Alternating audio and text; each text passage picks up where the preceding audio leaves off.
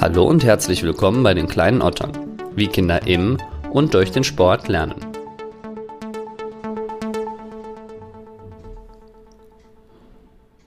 Bei ungefähr 15 Folgen, die vielleicht noch nicht alle online, aber zumindest schon aufgenommen sind, ist schon einiges passiert.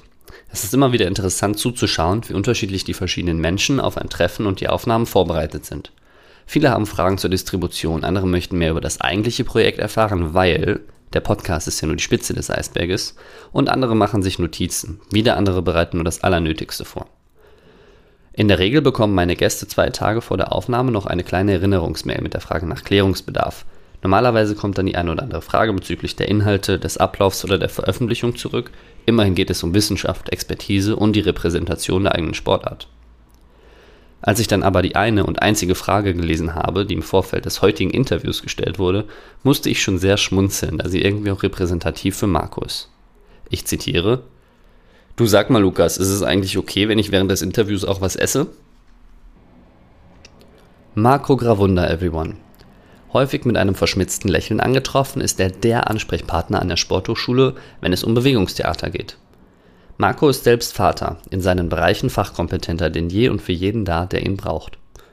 Die Mischung aus Nahbarkeit und dem menschlichen Aspekt, die in Verbindung mit enormem Wissen, Empathie, Fachkompetenz, Einfühlsamkeit und dem Hunger nach Neuem einhergehen, machen Marco aus. Das Interview fand im Musischen Forum auf dem Campus der Sporthochschule statt und hat großen Spaß gemacht.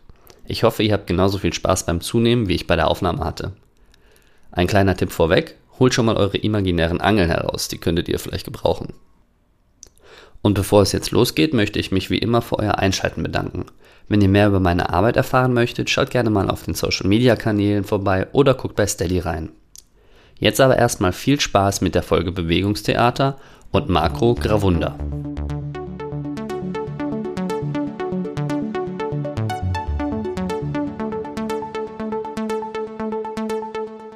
Marco Gravunda, schön, dass du dir Zeit für mich nimmst. Sehr gern. Hallo. Heute geht es ums Bewegungstheater. Erklär doch mal Bewegungstheater einem fünfjährigen Kind. Was ist das? Oh, ich glaube, einem Fünfjährigen muss ich das gar nicht erklären, mit dem kann ich das einfach machen, weil der in, dem, in dieser Idee von ich spiele einfach noch so drin ist, dass er sich nicht davor scheut, scheut ähm, pantomimisch zu arbeiten, irgendwie seinen, seinen Ideen Ausdruck zu verleihen, körperlich und ähm, da könnte ich mich wahrscheinlich einfach mh, mm, auf den Stuhl setzen und sagen, ich angel und meine imaginäre Angel auswerfen und ihn fragen, ob er mitmacht. Sondern es ist eher die Frage, ist er jetzt der Fisch oder ist er auch ein Angler? Und dann sind wir schon mittendrin. Okay, dann erklären wir Bewegungstheater jetzt mal einem, äh, einem Erwachsenen. also grundsätzlich geht es darum, dass wir, äh, wenn wir von Bewegung, wir hier an der Sporthochschule von Bewegungstheater sprechen, ähm, sowohl eine, eine künstlerische Ausdrucksform, also eine Bühnenkunst meinen und auf der anderen Seite ein, ein pädagogisches Konzept, ein künstlerisch-pädagogisches Konzept, das ähm, hier unter dem Namen Spielmusik Tanz entwickelt wurde von Anne und Wolfgang Tiet und den VorgängerInnen und äh, jetzt eingebunden ist in mindestens einen Studiengang, nämlich den SPV Sport. Oh, weißt du, wie er heißt? Sport und Bewegungsvermittler. Kalt erwischt. Ja. Äh, eh Vermittlerin. Ehemalig Sporterlebnis und Bewegung. Genau, das ist bei mir auch noch so ja, drin. Ja. Ja. Ähm, ja, und es geht darum, sich, sich in Bewegungsgestaltungsprozesse zu be begeben und ähm, entweder prozessorientiert dabei etwas über sich zu erfahren ja, und sich auszuprobieren in diesem in diesem kreativen Bereich oder produktorientiert etwas auf die Bühne zu stellen. So. In beiden Fällen haben wir, haben wir einmal, na sagen wir, ähm, eine persönlichkeitsentwickelnde Komponente da drin, also dadurch, dass ich was über mich lerne. Und auf der anderen Seite ähm, können wir tatsächlich künstlerisch, bewegungskünstlerische Ergebnisse auf die Bühne stellen, die man durchaus auch anschauen kann. Das heißt, wir haben hier Aufführungen im Moment nicht, aber im Normalfall eben schon, die, äh, die dann auch ein zwar sehr, sehr kleines und spezielles Publikum ziehen, aber doch dieses Publikum ziehen. Und was bringt es meiner Persönlichkeit, wenn ich mich irgendwo hinsetze und so tue, als würde ich angeln? Ja, die Frage kann ich zurückstellen. Äh, du hast das ja durchaus durchgemacht hier. Und äh, was ist denn hängen geblieben? Ich habe schon drauf gewartet. Ich, ja, hätte nicht gedacht, dass du so früh zurückfeuerst, aber ähm, ja, natürlich muss ich dir recht geben. Ich stelle die Fragen ja auch, um dich ein bisschen zu triggern, aber ja. ähm, es ist eine sehr, eine sehr intensive Erfahrung, die ja, Raum spielt ja immer eine große Rolle, die, die Raum gibt auch für einen selbst und die auch augenöffnend ist. Also darüber nachzudenken, wie man es gut nachmachen kann, wie man jemanden oder einen Fisch angelt, ohne eine Angel zu haben, ohne, ohne irgendwas zu haben. Und einfach darüber eine halbe Stunde nachzudenken und es auszuprobieren, das bringt einen in der Persönlichkeit weiter. Also ich bin, ich forsche nicht in dem Bereich, das machst du, da kannst du jetzt vielleicht was zu sagen auch. Warum mich das weiterbringt oder was das Positives mit mir macht, das kann ich jetzt gar nicht so gut beschreiben. Aber mhm. danach bin ich irgendwie gelassener und weiter. Ja, vielleicht ist das erstmal so ganz grob angefangen. Vielleicht ist das erstmal äh, Kennzeichen eines Bildungsprozesses, dass man festgestellt hat, hier ist was passiert. Ich müsste jetzt nochmal genau in mich fühlen, was das eigentlich ist. Und wenn wir Bewegungstheater unterrichten, dann unterrichten wir es ähm, nicht um Persönlichkeit zu entwickeln. So, ich sage das meinen Studis auch in der ersten Stunde. Wir können über diese, diesen, diesen Transfer, ja, was ist denn da irgendwie an, an Kompetenzen für mich hängen geblieben, ähm, sicherlich in der letzten Stunde nochmal reflektieren, aber erstmal machen wir Bewegungstheater, weil ich das liebe und das sowohl als, als Form künstlerischen Ausdrucks als auch als pädagogisches Konzept ganz handfest ähm, euch was mitgibt, eine, einen Blickwinkel auf, auf Arbeit mit Gruppen in kreativen Prozessen, den ihr an anderen Stellen in eurem Studium eben nicht bekommt. So. Nimm mal drei Beispiele von Dingen, die äh, absolut bei dir hängen geblieben sind, aus welchen Gründen auch immer, von äh, finalen Präsentationen von Studierenden. Meinst du konkrete Bilder oder äh, Rückmeldungen oder sag nochmal? Ja, am Ende des Semesters stehen sie ja auf der Bühne und präsentieren irgendwas und du hast den kompletten Prozess begleitet und am Ende, du, du hattest auch mal ein Beispiel genannt im Kurs, da haben sie einen Baum oder eine Kuh oder irgendwas dargestellt. Und das war so abgefahren. Ach so. So dahin möchte ich gerade. Ach so. Was, was, sind so verrückte Ergebnisse, was die Studierenden mit ihren äh, Körpern dargestellt haben? Okay, ich versuche das kurz zu machen, denn äh, ich beschreibe jetzt irgendwie Bilder, das ist immer, ne? also versucht euch das vorzustellen, versucht euch das vorzustellen. Ich mach die Augen ähm, zu. Ihr macht die Augen zu dabei, das ist eine gute Idee. Ähm, das mit dem Baum, was du ansprichst, das Stück hieß und Schuld war die Kuh und es ging um... Ähm, es ging um das Ozonloch, das war das, das Thema. Und zentral waren eben zwei, zwei Handelnde, zwei Typen, äh, nämlich ein Baum und eine Kuh, die im Verlauf des Stücks immer wieder miteinander getanzt haben. Ähm, und die Kuh mit ihren, mit ihren äh, Methangasen hat im Verlauf des Stückes diesen Baum eben tänzerisch äh, erst vertrocknet und dann, äh, und dann sterben lassen. So, also das, das war tatsächlich ein, äh, ein sehr absurdes Bild. Ein zweites noch vielleicht. Ähm, es steht eine Studentin auf der Bühne und hat einen Finger im Ohr. So, mehr passiert nicht. Äh, für 20 Sekunden, dann hört man ein Auto aus der Ferne kommen und äh, ein, äh, eine Gruppe von, ich glaube, fünf Studierenden, die ein Auto gebaut haben, ähm, kommen auf die Bühne gefahren also mit ihren Körpern ein Auto gebaut haben. Und äh, dann erklärt sich auch, was diese Studentin mit dem Finger im Ohr war. Äh, in dem Moment, wo der Fahrer aus dem Auto ausstieg, ihr den Finger aus dem Ohr nahm und damit äh, das Auto betankte. So, ähm, warum sind mir diese beiden äh, Bilder hängen geblieben? Vielleicht, weil sie, weil sie in sich eine Spannung getragen haben, die, ähm, die im Publikum erstmal die Frage aufwirft, was passiert denn da? Was soll das denn? So, ja, und wenn ich an die Zeit zurückdenke, wo ich dann im Publikum saß, sind es halt die Momente, wo das aufgeklärt wird, die so auch diesen Zauber des Bewegungstheaters ausmachen. Also ich muss mich darauf einlassen, was, was assoziieren die da und wie kann ich mich da einklinken, wie kann ich meine, meine Assoziation irgendwie damit in Verbindung bringen. Genau. So, reichen dir zwei an der Stelle? Zwei sind super. Gut, alles klar. Ich wollte dich eigentlich als nächstes fragen, was dich am Bewegungstheater fasziniert, aber im Grunde hast du das gerade eigentlich schon ganz gut äh, dargelegt. Ich hätte noch eine zweite Perspektive darauf, so wir, wir Pädagogen unter uns. Ähm, denn das, was in dem Prozess so wunderschön ist, und so der große Schatz des Bewegungstheaters, ist, dass eben jeder Mensch, der irgendwie teilnimmt an dieser Stelle, äh, aus seinen Erfahrungen schöpft, äh, seine Bewegungen mit einbringt, seine unter ihre und eben mit den eigenen Assoziationen umgeht. Und das kann für mich äh, der eine völlig andere Vorstellung hat oder auch eine völlig andere äh, Bewegung jetzt in dieser Aufgabe kreiert hat, total unkonventionell wirken. Überraschend und, und äh, es spannt sich einfach ein Riesenfeld auf. Und wir können eigentlich sagen, dass, dass Menschen so verschieden sind, zeigt sich im Bewegungstheater ganz wunderbar. Und nur um diesen kleinen Schlenker zu machen, da ist Inklusion direkt mitgedacht. So. Ja, also wir sind ja eh verschieden. Wir sind ja eh ganz individuell. Da ist auch egal, ob jemand äh, äh, sehen kann oder nicht oder äh, einer zwei Hände hat und einer nur eine. Also ne, das macht an der Stelle erstmal von der Sache keinen Unterschied. Klar muss ich mich darauf einstellen, aber ähm, das ist der große Schatz, die Verschiedenheit und das, was dann dadurch äh, an, an bunten Ergebnissen rauskommt. Warum soll mein Kind Bewegungstheater lernen oder damit anfangen? Ich weiß gar nicht, ob man das, ähm, ob man das Kind in einen Bewegungstheaterverein geben muss. So, ja, ob ich, es gibt Tanzschulen, es gibt Schulen, die kreativ in Bewegung arbeiten, wunderbar, das kann man machen. Ähm, ich glaube aber, dass, dass ähm, ich hole mal unseren Freund Gerald Hüther dazu, ja, was, was, was Kinder mitbringen, ist Neugier und Gestaltungswille. Und äh, wenn ich auf meine Kids gucke, dann, dann holen die sich bewegungstheatral sowieso schon alles dazu, was sie zum Spielen gerade brauchen. Und ähm, na, vielleicht können wir es verkürzt, aber auf diesen einen Punkt bringen.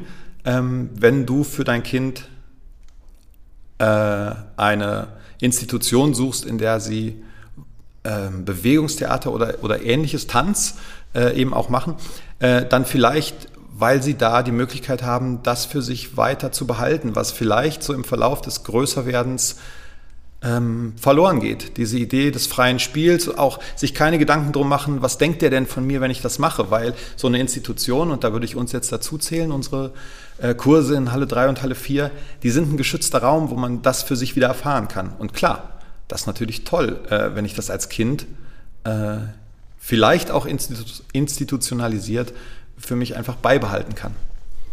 Geht es eher um den Prozess oder das Ergebnis? Wem denn? Dem Ausführenden. Das musst du den Ausführenden fragen. also, ähm, also gerade hinsichtlich der Persönlichkeitsentwicklung, glaube ich, geht es natürlich auch um den Prozess. Es geht um das soziale Miteinander, da passiert ja ganz viel. Und ähm, trotzdem ist das Produkt, also das Ziel, auf das ich hinarbeite, natürlich auch ganz wichtig. Ne? Ich möchte, wenn ich irgendwie Arbeit investiert habe, mich äh, stundenlang, wochenlang, monatelang ähm, äh, mit so einem kreativen Prozess äh, beschäftigt habe, etwas inszeniert habe oder choreografiert habe, dann möchte ich das hinterher auch zeigen. Und vielleicht möchte ich das gar nicht, weil ich auch ein bisschen Angst habe, aber wenn ich es gezeigt habe, dann ist es in den meisten Fällen einfach äh, diese kreative Entladung, die es braucht. Also das, das schließt den Kreis und deshalb ist beides wichtig. Was du jetzt als ausführende Person ähm, für dich gerade höher schätzt, das darfst du selber entscheiden. Du, du, merkst schon, ich lege mich nicht so richtig fest. Ne? Ja, ja. es ist, ist, auch ziemlich tricky, Fragen zu formulieren, weil ich nie weiß, ob du die einfach zurück auf mich feuerst. Ach so. Weil, ähm, ich wollte eigentlich jetzt gerade fragen, ob du eine, eine, Veränderung bei den Studierenden beobachten kannst oder allgemein bei Menschen, mit denen du Bewegungstheater machst, vielleicht auch besonders bei Kindern ähm, eine Veränderung vor dem Kurs und nach dem Kurs in der Persönlichkeit? Hm. Ähm, es wäre super anmaßend, irgendwie etwas von einer Veränderung, die man natürlich wahrnimmt, weil die Studis einfach länger äh, äh an der Spurho sind, länger von zu Hause weg sind. Da passiert ja ganz viel. Ähm, zu sagen, ich hätte was damit zu tun, wäre völlig vermessen. Auch wenn ich das vielleicht manchmal gerne glauben würde. So, ähm, um es ein bisschen, um es ein bisschen äh, kleiner und vielleicht greifbarer zu machen, ich merke schon etwas in diesen Unterrichtskontexten. Also diese Idee von, der, zeichnen wir mal kurz den Verlauf so eines Semesters nach. In der ersten Stunde sitzen die Studis da, gerade wenn sie noch nicht von älteren Studierenden gehört haben, dass das alles nicht so schlimm ist, dann wissen die nicht, was kommt. Und anders als im Fußball oder Basketball bringe ich in den meisten Fällen noch keine theatrale Bewegungserfahrung mit. So. Und das heißt, da ist schon ganz schön Muffe im Raum. Ja, zumindest eine Unsicherheit. So, was macht er hier mit mir? Wird das peinlich? Wird das unangenehm? Ähm, muss ich jetzt irgendwie mit Tüchern durch die Halle laufen und meine Gefühle ausdrücken? In den meisten Fällen nicht. Aber diese Unsicherheit prägt schon so die, die erste Stunde, die ersten Stunden. Ähm, natürlich habe ich es mit Sportstudies da relativ leicht. Ne? Die, ähm, die sind da schon relativ entspannt. Ne? Aber sie wissen, das ist nicht ihr Feld, was kommt jetzt auf mich zu. Und im Verlauf merke ich, wie, wie die Bewegungsgestaltungsprozesse und auch das Miteinander ähm, nicht nur ehrlicher und offener werden, sondern auch äh, durchaus tiefer gehen. Das heißt, ich traue mich mehr von mir zu zeigen, denn jedes Mal, wenn ich für mich etwas gestalte, ist das ja auch eine Positionierung. Ich habe es so gemacht und nicht anders. Und auch wenn das in einem sehr geschützten Raum passiert, im besten Fall, dann, dann platziere ich mich im, im Verhältnis zu den anderen. So, habe ich es jetzt so gemacht wie die oder wie die anderen oder habe ich was gemacht, was nur ich gemacht habe? Ja, also da geht es dann schon los und da, da entsteht sowas wie eine Routine. Und ich würde mir wünschen, dass das äh, ausstrahlt auf andere Bereiche des Lebens. Sagen kann ich es nicht, aber wenn ich die Studis hier auf der Bühne sehe, ähm, bin ich doch in den meisten Fällen echt gerührt. So, was da eben auch an, an Ernsthaftigkeit äh, passiert, obwohl wir viel Quatsch machen. Also wir machen, wir lachen viel und es wird irgendwie viel ausprobiert und trotzdem ähm, darf Ernsthaftigkeit da, da passieren und auch persönliche Statements irgendwie dürfen passieren. Das ist eine Veränderung, die kann ich beobachten. Ähm, wie viel davon jetzt äh, außerhalb der Kurse ähm, noch äh, darüber schwappt, über diese Grenze, äh, kann ich nicht sagen. Ich könnte dich jetzt fragen, aber ich lasse das mal an der Stelle. Danke, sehr witzig zu. Ja. ähm, kommen wir zur Rubrik, äh, zur ersten Rubrik, die kleine Geschichte. Wir haben eben schon ein bisschen drüber gesprochen und ich bin sehr gespannt, was du mir jetzt präsentierst. Kleine Geschichte meint äh, Dinge, die mir im Kopf geblieben sind. Ja ähm, da es ja um Sport allgemein geht und du mich ja hier auch irgendwie als Papa fragst und nicht als, als Angestellter einer Hochschule, ne, so, so, haben wir uns jedenfalls getroffen, ähm, äh, dachte ich, ich mache es dann auch persönlich und es hat durchaus was mit meinen Kindern zu tun, denn ähm, ähm Natürlich sind wir auch auf der Suche gewesen danach, was ist das Richtige für die Kids. Und nur um das vorwegzunehmen, meine Kinder müssen jetzt nicht jeden Tag Bewegungstheater trainieren. Äh, jetzt eine Stunde Pantomime, von zwei bis drei ist Pantomime. Ähm, das würden Sie auch fragen. Ähm, nee, warum würden Sie fragen? Ähm, ja, ja, und wir waren eben, eben auf der Suche und, ähm, und es gibt einen Moment, wo wir, wir Eltern, meine Frau und ich, festgestellt haben, irgendwie passt's. So, ähm, das war beim Klettern. Ne? Wir haben, haben in Sachen reingeschaut mit ihnen, wir haben Trainings ausprobiert ähm, und da hat's, ich mag das eigentlich nicht so, diesen Ausdruck, aber da hat's Klick gemacht. Also irgendwie war eine Passung da. Und äh, da ist mir klar geworden, dass dieser, der Druck, den ich auch vorher intern verspürt habe, dass die ja irgendwie mal in einen Verein gehen oder sich irgendwie äh, sportlich betätigen, ähm, ja, dass das mein Druck war und dass ich da das hätte ich jetzt gelernt für weitere Kinder, die es nicht gibt, aber ähm, also meine weiteren Kinder. Ähm, aber da habe ich nachträglich festgestellt, dass das bei Kindern schon irgendwann richtig ist. So, und das war irgendwie ein, ein ganz anmutiger Augenblick, ne? weil das Problem war plötzlich weg, dass sie sich nicht entscheiden. Das Problem war plötzlich weg, dass, dass ich dachte, Mensch, die sind doch jetzt schon so alt, ich habe da doch schon längst Fußball gespielt. Und das war, das war irgendwie sehr markant für mich. Woran hast du das gemerkt, dass das das Richtige war dann?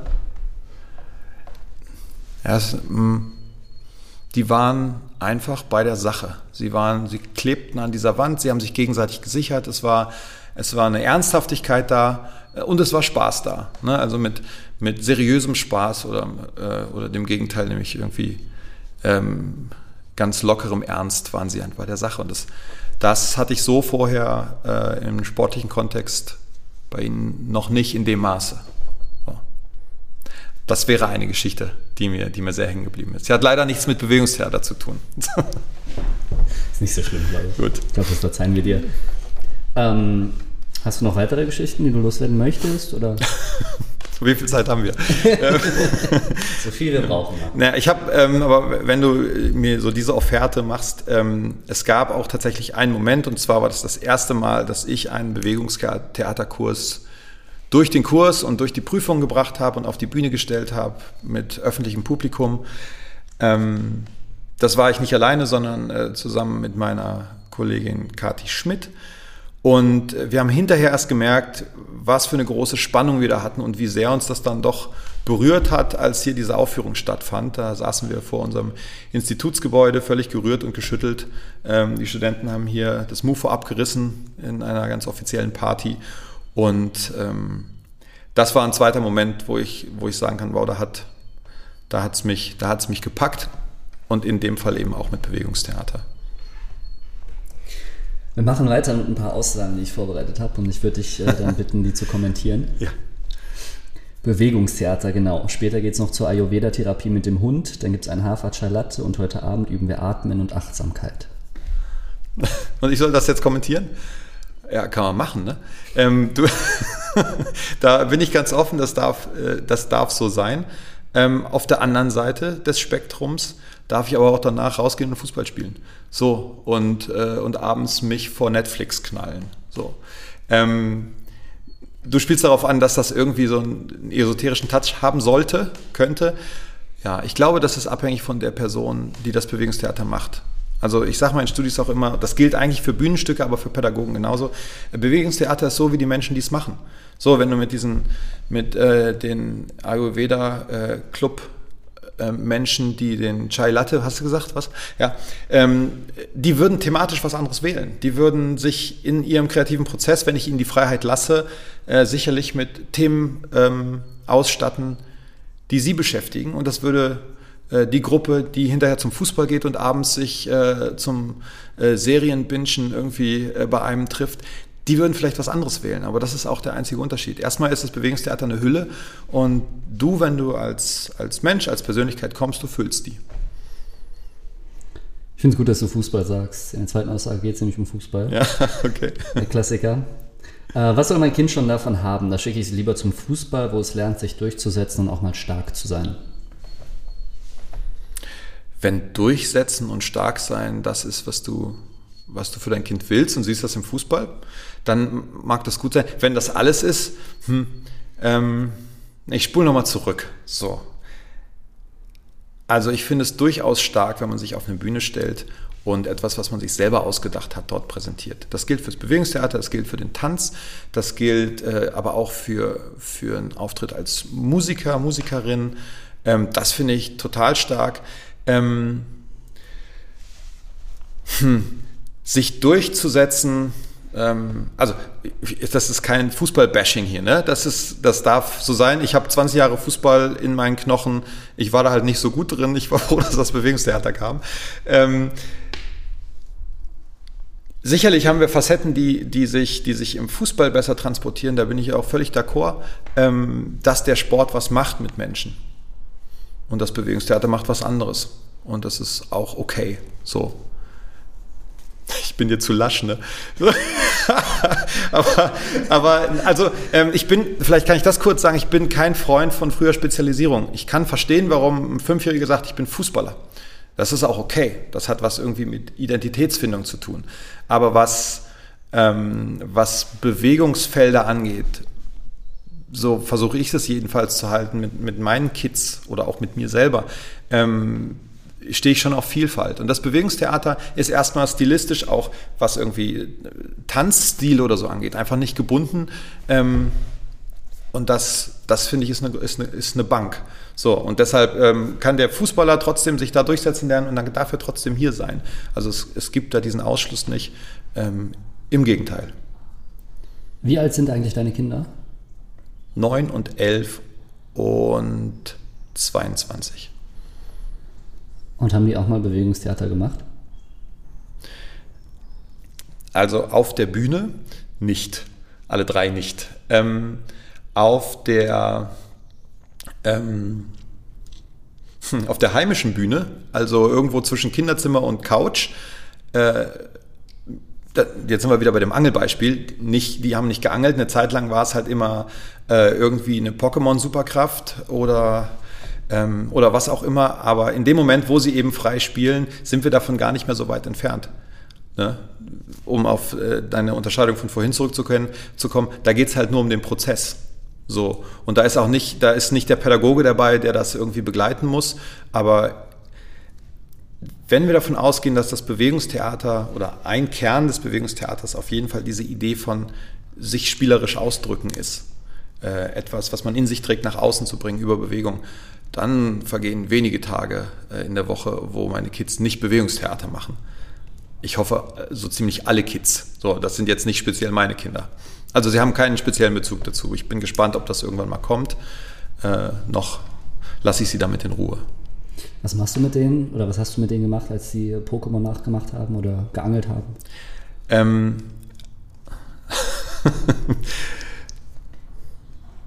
also Pokémon ist, ist momentan ähm, für uns so ein, so, ein, so ein Evergreen, der funktioniert immer dann, wenn sie mit spazieren gehen müssen, weil sie schon wieder nicht an der Luft waren, weil das Wetter irgendwie doof war und weil wir einen Hund haben, müssen wir bei, bei Wind und Wetter raus. Und dann ziehen sich meine Kinder gerne mal dann zurück, gehen zwei Meter hinter uns und äh, tauschen sich eben über Pokémon aus, sowohl in Wort und welche Kraft schlägt welche, als auch dann in Bewegung. Ähm und meine Rolle ist dabei eine Außenstehende und Beobachtende. So. Und geangelt haben wir tatsächlich noch nicht im Wohnzimmer. Ich, Entschuldigung, ich war so ein bisschen lost bei dieser Frage gerade. Ähm, willst du sie nochmal stellen? Du wolltest von mir vielleicht was anderes hören. Ist das richtig? ich will von dir immer genau das hören, was du auch sagst. Das ist gut. Ähm, ja, natürlich wollte ich auf was hinaus. Ja. Und zwar darauf, dass ähm, das, was du gerade beschreibst, ist komplett frei von Lob, Tadel und Bewertung. Hm. Ähm, ja, erstmal ja, weil es ja, ja Spiel ist meine Kinder spielen. So, da, ähm, also vielleicht ist es ein Ermutigen, weiterzuspielen. So, und wenn sie mich einbauen, muss ich eben gucken, äh, dass ich nicht den bequemen Papa mache, der eben sagt, nee, mach das mal alleine. Ähm, was man nicht immer einfach ist, ne? aber ähm, das wäre eine, eine, Form von Ermutigung. Ähm, um es mal auf, auf diese pädagogischen Prozesse außerhalb der heimischen Familie zu bringen, ähm, ja, das sollte auch erstmal frei sein von, von Bewertung, weil ähm, e-, egal was für eine Aufgabe wir stellen, es geht ja darum, und, und sei es nur, äh, beweg dich gehend durch den Raum, ähm, so als wäre, als würdest du knietief im Matsch stehen oder als würdest du, äh, als wäre es glatt, Achtung, es ist glatt. So, und dann passiert was in der Gruppe. Vielleicht läuft die Musik dazu, das, das, das äh, macht den Raum noch ein bisschen vertrauter äh, und geschützter. Aber ja, dann will ich sehen, dass da unterschiedliche Sachen rauskommen. Dann zu sagen, Moment mal, das ist falsch und das ist richtig, wäre der absolute Killer. Warum? Weil, ähm, wie kann ich mir anmaßen, dass auf eine offen gestellte Aufgabe von mir ähm, ich sagen kann, was richtiger ist und was falscher ist. Nehmen wir dieses Beispiel, Achtung, es ist glatt hier. Ja, ähm, und ich sehe 20 Studierende ähm, plötzlich assoziieren, wie wäre es, wenn es hier glatt wäre. Und 17 fallen hin oder halten sich ganz wackelig auf dem Bein oder halten sich irgendwo fest. Und drei haben Schlittschuhe an und, und, und pesen durch die Halle. Und zu sagen, Moment mal, das wollte ich jetzt aber nicht. Ja, das kann ja sein, dass ich das nicht wollte, aber trotzdem ist es im Rahmen der Aufgabenstellung eine wunderbar kreative Lösung. Ja, siehst du, es ist auch so ein bisschen wie bei unserem Gespräch gerade, oder? Wie? Du, achso, du stellst, ja, ja, natürlich. Genau. Vielen Dank für diese, dafür, dass ich, dass ich sagen kann, was ich, was ich möchte. Ja. ja, aber da wollte ich im Kern auch äh, drauf hinaus, weil das auch die Philosophie von Hüter widerspiegelt, die wir eben schon angesprochen haben. Das haue ich übrigens unten in die Beschreibung rein, das Buch. Ja. Oder einige Bücher von denen. Ähm, sagt ja Arno Stern was? Die kleinen Otter. Kinder und Sport.